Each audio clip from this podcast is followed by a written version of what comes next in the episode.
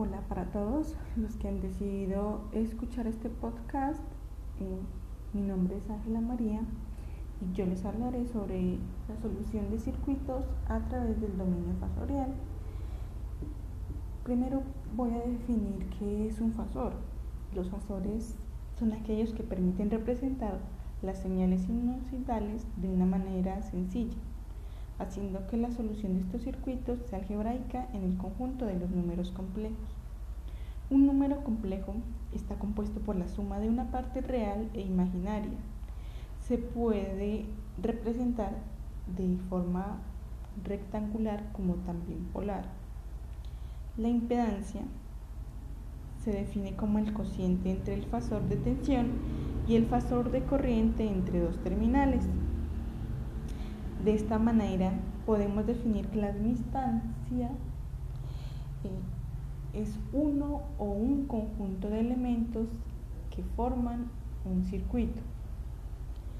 De esta manera los elementos resistivos que allí se encuentren siempre van a tener una parte real y los elementos inductivos siempre van a tener una parte imaginaria.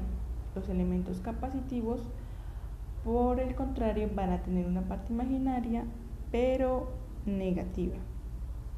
La admitancia se define como el fasor entre corriente y el fasor entre tensión en dos terminales. También la podemos definir que es el inverso de la impedancia. Para la agrupación de los elementos en un circuito serio paralelo, aplicamos el concepto de impedancia, donde pasamos de tener un circuito en el dominio del tiempo a tener un circuito en el dominio fasorial.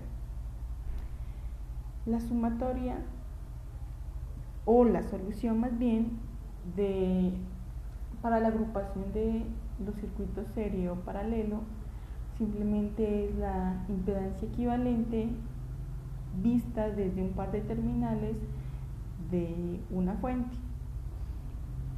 Lo mismo pasa para los circuitos en paralelo.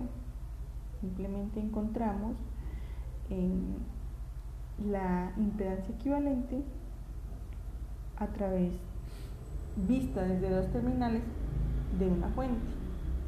Las leyes de Kirchhoff se aplican de la misma manera como se aplica en los circuitos en el dominio del tiempo trabajaríamos de la misma forma, solo que ahora con números complejos. Si se hace de forma rectangular, debemos obtener todo en forma rectangular y si trabajamos de forma polar, debemos trabajar de forma polar, no podemos mezclar eh, o sumar de forma rectangular y polar al mismo tiempo.